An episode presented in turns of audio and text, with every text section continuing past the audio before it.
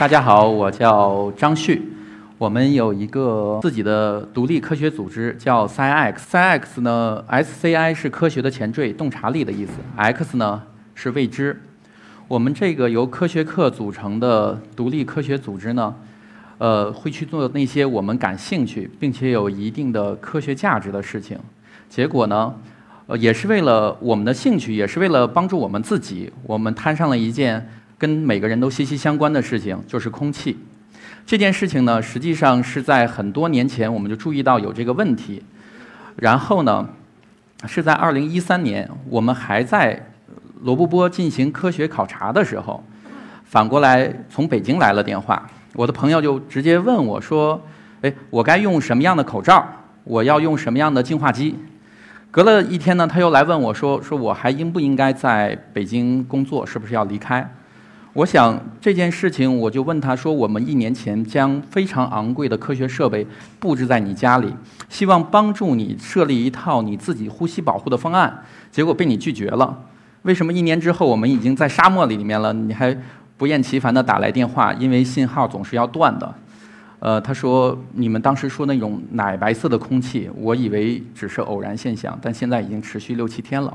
我感觉到恐惧。你能不能回到北京来？”帮助一下我们。实际上呢，这种奶白色空气的现象背后是一种叫 PM2.5 的微颗粒物引起的。我们大家的认知可能是从上海地区是从去年冬天是吧？呃，北京地区是从2013年、2012年的末、2013年初开始的。但是实际上呢，我们可以看到美国大使馆监控的数据，从09年开始，PM2.5 在北京的大气组分中基本上没有年均值没有太大的变化。实际上，在一九九九年和二零零五年，我国的科学家已经侦测到，当时我国北京首都的 PM 二点五年平均值已经接近一百。也就是说，大概十年以来，我们的 PM 二点五在北京地区没有太大的变化。但为什么这两年我们才认知到有一种叫雾霾的东西，才认知到 PM 二点五是什么？真正的开始啊，是在二零零九年。二零零九年末的时候呢，美国大使馆。在自己的这个管区内呢，放置了一台很昂贵的 PM2.5 检测设设备。他们每小时侦测一侦测一次北京的空气质量，并且把它发到 Twitter 上。原因呢是他们要给美国的国务院施加压力，因为按照美国的法律呢，是有一个叫做 Hard 叫做 Hardship Differential Allowance 的一个艰苦地区的补助，专门补助给在。艰苦地区或者是影响健康地区的员工的，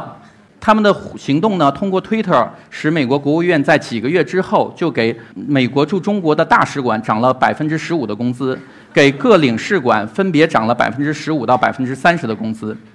这件事情之后呢，美国大使馆没有停止这件事情的播报，所以呢，我们有了第一次关于北京的小时平均的 PM 二点五的数据。这个数据。很如实地反映了这几年 PM 二点五的变化，但是我们会发现一件事情，它没有增也没有减，但为什么这两年雾霾会产生？这也是为什么当时我的朋友问我说：“你们当时是怎么预测到这这场灾难的？”而且我是这样的：PM 二点五的浓度，这件事情的产生来源。实际上，相对而言有些复杂。这是2010年全国的 PM2.5 的变化，这是同年的人口分布图。我们可以看到，美国刚要修改美国的国家标准，把15微克每立方米的年平均值降到12微克，估计是明年1月1号执行。12微克在这个位置，我们可以看到我们中国有多少可以符合这这个规定的，基本上是没有。美国的立法是源于一个叫 C. Pop 的研究员。他在八十年代就对 PM 二点五进行了百万人长达十几年的跟踪，他得出一个结论：PM 二点五每上升十微克，我们人口的相对死亡风险上升百分之四；因为心血管疾病引起的死亡风险要上升百分之六；呃，因为肺癌引起的死亡风险要上升百分之八。很多人刚才在做这个运算，北京地区是差不多一百，上海地区差不多也是这个数值。呃，抱歉，这是一个利滚利的关系。那么也就是说，到了二百微克的时候，基本上相当于给心脏病人抽烟。我们说年平均值啊，因为所有的相对死亡风险在美国 CDC 的网站上都可以有标准数据换算的。我们看一下北京的值，这分别是2012、2013和2014年的北京的 PM2.5 的变化。大家可以看到，除了13年的一月和14年的二月之外，其他的月份北京的 PM2.5 没有任何的变化。而在2012年，我们对这件事情基本上是不觉知的。这是因为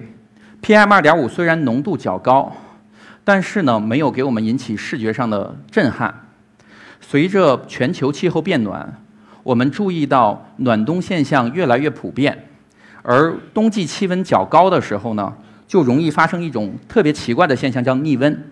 就是在整个城市，冷空气铺在下面，热空气在上面，就会导致整个城市空气不流动。整个城市不流空气不流动的情况下，就会让全部的本地产生的颗粒物一直留在空气中，慢慢的空气就会像果冻化一样凝固，最后形成雾霾。那么我们全球气候变暖一直在进行，所以以后的雾霾的现象，这场自然自然现象。会越来越普遍，但实际上这次灾难呢早由来已久。在北京地区啊，二零零八年的时候，科学家获得了一次很好的机会，是一生一次的机会，因为北京要开奥运会，因为奥运会就会关停电厂，然后使用更好的燃油，限制车辆。北京的 PM 二点五在那几个月里面，较之平时要低了一半儿。呃，来自美国的研究员 Jim 张选取了一百多位二十多岁年轻、没有任何疾病的青年，连续性的进行测量，结果发现，在奥运会前、奥运会中和奥运会后，PM 二点五在变化的过程中，当时都没有到一百微克啊，就在几十微克的范围内浮动的时候，所有这些人的心跳、舒张压、收缩压、白细胞数量，还有跟中风相关的酶，都发生了变化。这篇文章最后发在 JAMA 上，是我们第一次把 PM2.5 和我们的微观的身体体征结合在一起。同样，在2009年，黄威研究员研究了上海的空气，发现上海的空气没有没少看统计学上的八公里，就要总死亡率啊，不是相对死亡风险，就要总死亡率上升百分之二点一七，心血管疾病的死亡率上升百分之三点六三。也就是说，我们在上海。大家出去哪天透析度下降了，我们的死亡率就要上升。这是上海的年平均值。除了在一三年的十二月份之外，我们可以看到，在一二、一三、一四的变化都不是特别大。引起我们普普遍的对雾霾的关注，实际上是因为冬季空气越来越不容易流动引起的。PM 二点五随着这场自然现象引起了我们的人文关注。那么，我们首先要看一下 PM 二点五是怎么通过呼吸道来影响人的。我们在空气中存在的各种污染物，按照粒径分呢，从 TSP 可悬浮颗粒物到 PM 十到 PM 二点五，粒径越来越小。我们发现呢，当我们从鼻腔呼入空气的时候，绝大部分在十到 PM 二点五之间的粒径会被鼻腔吸收，超过鼻腔的更小的粒径呢，鼻腔的吸收能力越来越差，然后肺部的吸收能力也不增强，然后呼吸道的吸收能力还是很弱。我们看到的空气呢，就会。呃，小的粒径就会通过气管到支气管，再经过肺泡，直接传入到血液当中。最有意思的这些颗粒物呢，被留在就是气管上的时候呢，这是气管上的纤毛，纤毛会将颗粒物啊不停地摆动，最后输送到喉喉部成为痰出来。而我们的 PM 二点五，在一九九九年的论文中证明，在北京市的 PM 二点五中，百分之六十九是硫酸根、硝酸根和氨根。呃，在上海，百分之四十一点四是硫酸根、硝酸根、氨根。大家知道这三种东西溶于水是什么吧？硫酸、硝酸和氨水。也就是说，本来是颗粒物的 PM 二点五，最后到了呼吸道上，和呼吸道的粘液作用，会变成硫酸、硝酸和氨水儿。我们的呼吸道上的纤毛就像草坪一样，最后会变成大学足球场的样子。那么，进入到进入到血管中的。随着气泡，因为大部分的 PM 一到 PM 零点一之间的颗粒物不吸收的情况下，会就会进入血管，进入血管的可溶性颗粒物就很容易的引起血管的炎症，因为血管受到硫酸、硝酸和氨水作用的时候就会发生硬化，所以呢，心肺疾引起心肺疾病的危险也非常大。这对我们而言呢是一场灾难，但是我们并不知道怎么应对。呃，我们 s c x 呢去 review 了大量的科研论文，其中最重要的一篇是发发表在《The Lancet》上的《柳叶刀》杂志上的一篇文章。他用了 G20 国家排除了所有的疾病负担因素，我们可以看到 PM2.5 占中国疾病负担的第四位。即便在有洁净空气法十五微克马上改成十二微克每立方米的年平均值的美国，PM2.5 的污染呢，也在占有很大的数值份额。空气最洁净的国家是我们知道的有含有瑞典，即使在瑞典，PM 二点五也是有很大的疾病负担。面对这样的疾病灾难的时候呢，我们就想如何帮助到我们自己去进行自救。所以呢，我们去研究了整套的呼吸保护的解决方案，不仅 review 了论文，还查阅了实验室。最后，我们为了了解家庭的情况，自己独立把科研仪器全部凑齐。而我们凑齐了科研仪器之后呢，做了很多工作，发现其实呢，整个的呼吸保护方案还是相对而言非常复杂的。有三件事情可能是避免不了的。第一件呢是洗鼻，第二件呢是猪鼻子口罩，第三件呢是空气净化机。刚才大家注意到 PM 十到 PM 二点五之间的大部分的颗粒物全部被鼻腔给捕获了。呃，被鼻腔捕获的颗粒物呢，是人类在进化史上不存在的这样一种浓度。所以，那么人体自身的排出机制呢，不满足能将它很快的排出，那么鼻腔的免疫力负担呢就非常的大。所以呢，对鼻腔进行按时的清洗，每天清洗是非常非常重要的。清洗的方法呢，就是通过非碘盐加纯净水，然后用嘴呼吸的方式将气流、将水流呢注入一个鼻腔，然后它会从另外另外一个鼻腔将粘液、将所有的污染物全部给带出来。反过来再从另外一个鼻腔来走，听起来非常可怕，但是这是面对我们的雾霾当过程中一个不得不操作的因素。第二个呢是口罩，口罩是减少我们在 PM 二点五中暴露时间一个很重要的因素。但是呢，口罩的类型非常的多，很多人都不知道该如何选取和如何使用。实际上呢，口罩是每个国家的战略资源。每个国家都有非常严格的口罩的这个技术标准的规定。按照中国现有的 PM 二点五的污染，实际上应该选择中国国标 KP 九五和 KN 九五的口罩类型。P 九五口罩呢，不仅可以去除百分之九十五的颗 PM 二点五颗粒物，而且呢，可以去除伴随这些颗粒物一起存在的硫酸根、硝酸根、氨根，还有呃二氧化硫和二氧化氮。那么最关键的是，我们也研究了怎么样在室内去使用净化机，因为减少暴露时间是我们解决在这场灾难中保护自己的唯一的方法。人有大概百分之五十的时间会待在室内，至少，起码我们睡觉三分之一的时间是待在室内的。那么怎么保护室内的洁净空气？空气洁净是非常关键的。而这个这一点呢，其实并不容易做到，因为我们用仪器去查过。上百家的家庭，嗯，进行了两年的跟踪，我们发现呢，大部分的空气净化机在室内是不起明显作用的。这件事情我们也非常理解为什么。呃，就比如说在这个环境里面，我们这么多人在呼吸，而通风设备非常的非常的有限，二氧化碳含量会超标。实际上，二氧化碳作为一种主要室内污染物是受到严格限制的。大家可能都有感觉，我们在上学的时候，上课上到后半段都会发困，这是因为整个在学校环境里头的二氧化碳超标引起的。这个在美国有欧盟都有严格的标准，一千二百 ppm 就要强制下课，三千五百 ppm 就要被呃美国的劳工部就可以雇员告雇主。而我们在中国的这个环境里面，因为不大遵守民用建筑的换气率标准，普遍认为家庭密封越严越好，所以就导致呢家庭二氧化碳普遍超标。实际上呢，民用建筑标准要求一小时我们能换零点四次的洁净空气到室内来。好，这是民用建筑标准，但是它的前提假设是室外是洁净的。如果我们真正遵守民用建筑标准的话，所有欧系、美系的净化机是无法在中国。起作用的，因为同样在这些国家也有民用建筑标准，甚至有 CDC 美国疾控局的严格的房屋的缝隙的标准。在其他国家，室外空气是洁净的，室内的污染如果不被净化机处理，就会通过另外一个通路处理，就是内外换气。但在中国呢，门窗呢不是一个净化源，而是一个污染源。我们不但要解决室内的甲醛、二氧化碳和颗粒物问题，同时还要不断的解决顺着门窗慢慢渗入的颗粒物问题。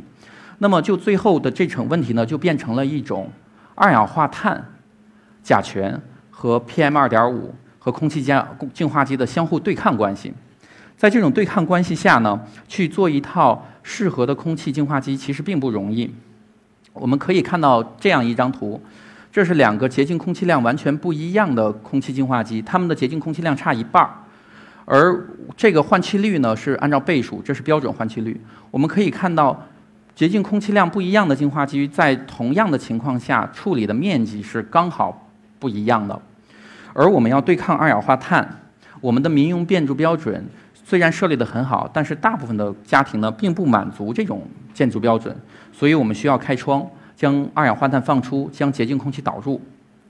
被导入的洁净空气呢，如果我们采用一台洁净空气量较小的净化机的话，是无法把它净化，把室内净化干净的。这是因为随净化门窗随将 PM 二点五放进来。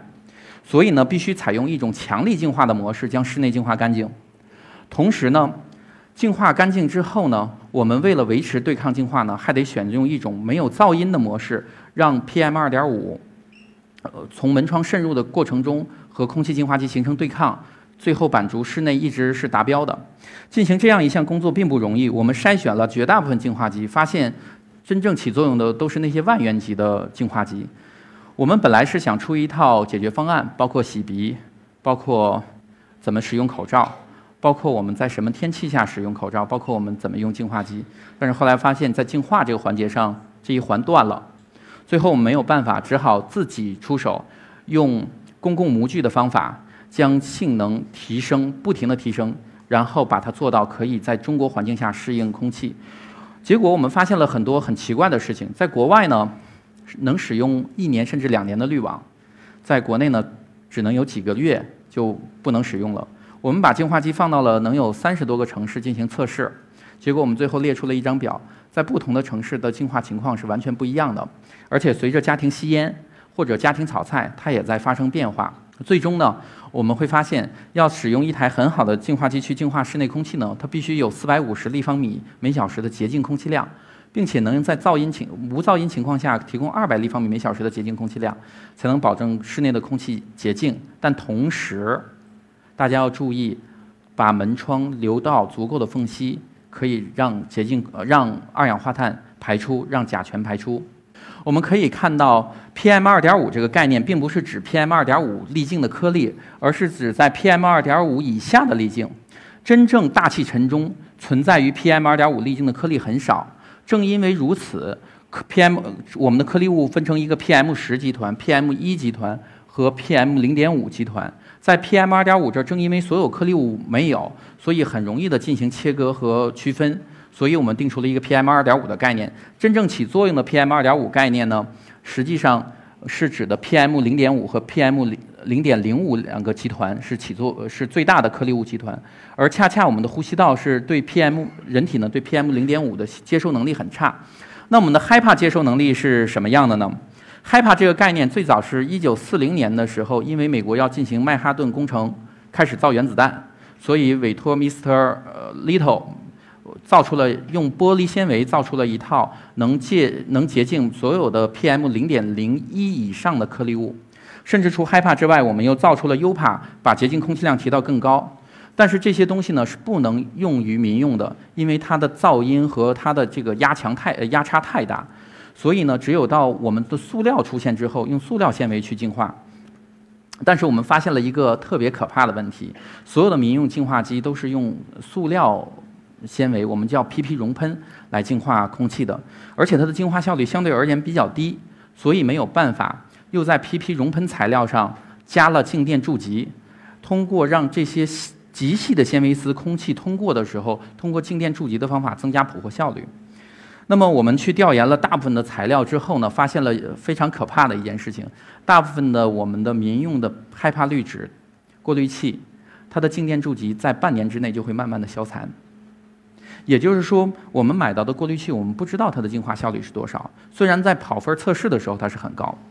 这件事情令我们很很纠结。另外一件纠结的事情呢，是我们的害怕滤层，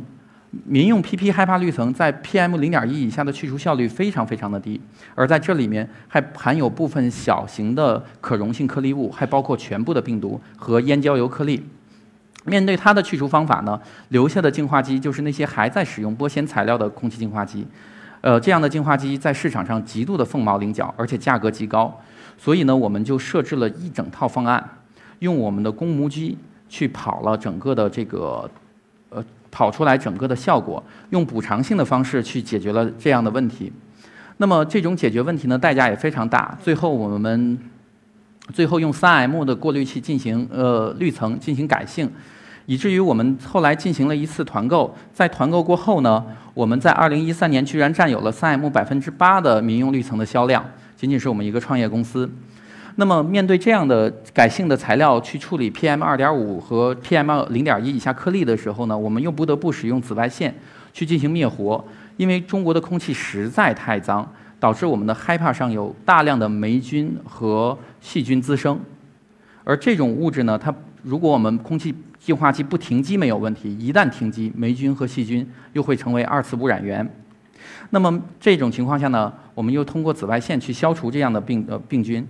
同时，我们注意到有很多国外的净化机很有趣，他们真心很天真，他们认为空气洁是本来就是洁净的。我真是不清楚他们为什么要再去净化空气。他们会让空气先通过净化机，再通过过滤器。而在中国现有的空气情况下呢，空气。如果先通过空气净化机，再通过过滤器，那么空气净化机就会变成垃圾箱，慢慢的就脏掉。呃，而且有很多的净化机呢，还使用了负离子，这个本来是没有问题的技术，而且对人体是有好处的。但是在中国的 PM2.5 源源不断通过门窗缝渗进的过程中呢，负离子会使源源不断渗进的颗粒物带电。这些为了跑分儿、增加害怕过滤效果的做法呢，最后使会使我们的家庭呢抹上一层一层的电子漆。空气净化机呢是一个非常非常在中国反经验、反直觉的领域。在这个领域里面呢，外国的企业呢现在还不知道怎么去应对中国雾霾，中国的企业呢还正在开始学习要怎么去去去面对中国的特有的净化环境。而我们呢不是一个拼外观和功能的白家电企业，也不是靠跑跑分儿。和滤层来拉升指标的这个互联网创业企业，我们是一个想通过科学解决方案，认认真真帮助大家去解决空气问题的一个创业团队。呃，面对如此复杂的问题的时候，呃，去综合性的解决整个的空气问题，还是要花很大的心力。比如说，面对整个的室内的甲醛污染的情况，在北京市。呃，是有百分之六十的家庭甲醛超标的，这是因为我们使用的大量的密度板家具含有尿醛树脂引起的，它的释放周期长达十年。而活性炭去除甲醛呢，呃，因为和水存在着竞争关系，活性炭慢慢吸附甲醛之后，随着水蒸气的吸入呢，又会把甲醛慢慢释放出来，所以呢，最后呢，会形成一个二次污染。因为美国早在七十年代就有对甲醛的严格控制，所以呢，在国外的净化机也不存在着类似的方法。而我们直接把国外的技术照搬来用呢，就会有很大的问题。所以我们设置了整套的方案去解决关于甲醛的问题，并且给出了具体的时呃具体的这个更换周期和时间。最终呢，我们在这个问题上部分的解决了 PM 二点五的问题，它付出的代价非常大。第一个，我们要把过滤器的更换速度变得很勤。即使我们使用了 3M 高容尘量的滤层，它的开塔值洁净空气量也会随着时间的使用慢慢的、慢慢的下降。第二个，我们不得不使用紫外线进行生物灭活，并且去除病毒。第三个，我们不得不对活性炭进行改性，以便它能去除甲醛。我们本来是在做科学探险的过程中去转入了去做空气净化这一个课程，这是因为呢，科学很多地方是相互关联的。就像莱布尼兹说的，科学像大海，呃，无边无沿。一个学科结束的地方呢，又是另外一个学科开始的地方。呃，比如说，在古啊古呃古代埃及呃古代希腊，第一个天文学家和第一个哲学家泰勒斯就是通过预言天气来积累财物的财富的。爱因斯坦呢是在氟利昂冰箱出现之前造出了最好的磁冰箱，而我们知道氟利昂冰箱马上又又要退出市场，又会回归到磁制磁制冷的冰箱。而有关于古生物大灭绝的问题呢，包括恐龙灭绝呢，并不是由古生物学家和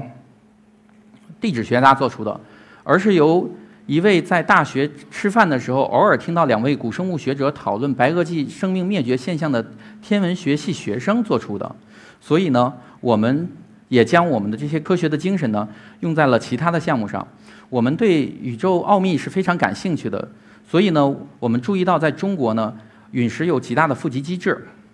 这是因为在沙漠和戈壁地带呢，呃，有大量的地貌是长达数十万年一直不变的。因此呢，当我们把嫦娥卫星发到月球上去搜寻，呃，去提取样品的时候，我们会跑到沙漠里去，用现代的科学技术去找陨石。大家看到，这是我们在堪萨斯，美国堪萨斯找到的陨石。这是另外一颗和地球一样具备铁质核心的星体，在太阳系早期被。撞碎之后留下的痕迹，有一部分的铁质核心飘落在地球上。同时呢，我们也用了古埃呃呃，在古埃探索古埃及古古王国和中王国的第一个断代期的时候，哦，大量的遗址消失了。所以呢，科学家用过甲烷和水蒸气的年周量变化的方法去搜寻那里的古代遗址。我们也使用了同样的方法，在中国找出了《史记》《汉书》上存在的一些遗址。最后，谢谢大家对我们三 X 的关注。